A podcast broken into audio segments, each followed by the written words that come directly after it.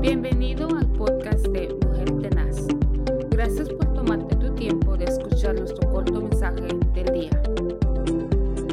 Que el Señor les bendiga en este maravilloso y poderoso día. Es un privilegio poderles saludar a través de una mujer tenaz bajo el ministerio de nuestro pastor Moisés Zelaya. La palabra del Señor dice en el Salmo 24:10, ¿quién es el Rey de Gloria? Jehová de los ejércitos. Él es el Rey de Gloria. Mire qué poderoso es este salmo. El salmista decía, ¿quién es el Rey de Gloria? Jehová de los ejércitos. Aleluya. La oración nos lleva a reconocer la majestuosa, poderosa a mano del Señor que obra a favor de sus hijos. En la oración nosotros encontramos esa convicción, esa seguridad de que el Dios que hizo los cielos y la tierra, que es el dueño del cielo y de la tierra, Él tiene poder. Él tiene el absoluto control del universo. ¿Por qué? Porque Él lo formó.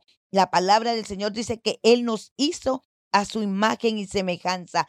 El salmista alababa y afirmaba a través de la palabra que Él era el Rey de Gloria. ¿Quién es? Cuando usted sepa quién es, entonces le adorará, le glorificará.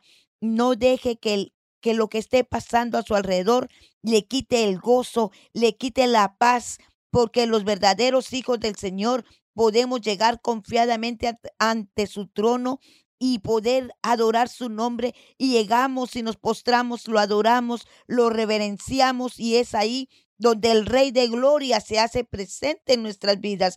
Es ahí donde la mano poderosa del Señor se extiende y aquello que usted mira que no es se vuelve realidad.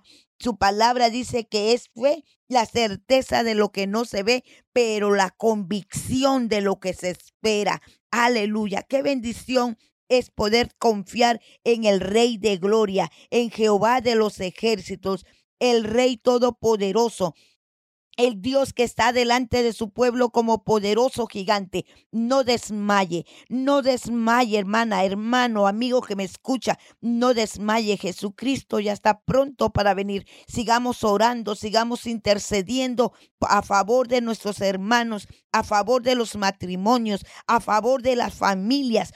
Cubra su familia con la sangre de Cristo. Cubra su matrimonio con la sangre de Cristo. Cubra sus hijos con la sangre de Cristo. Hay mucha necesidad en el mundo y nuestro deber como hijos de Dios es interceder los unos por los otros.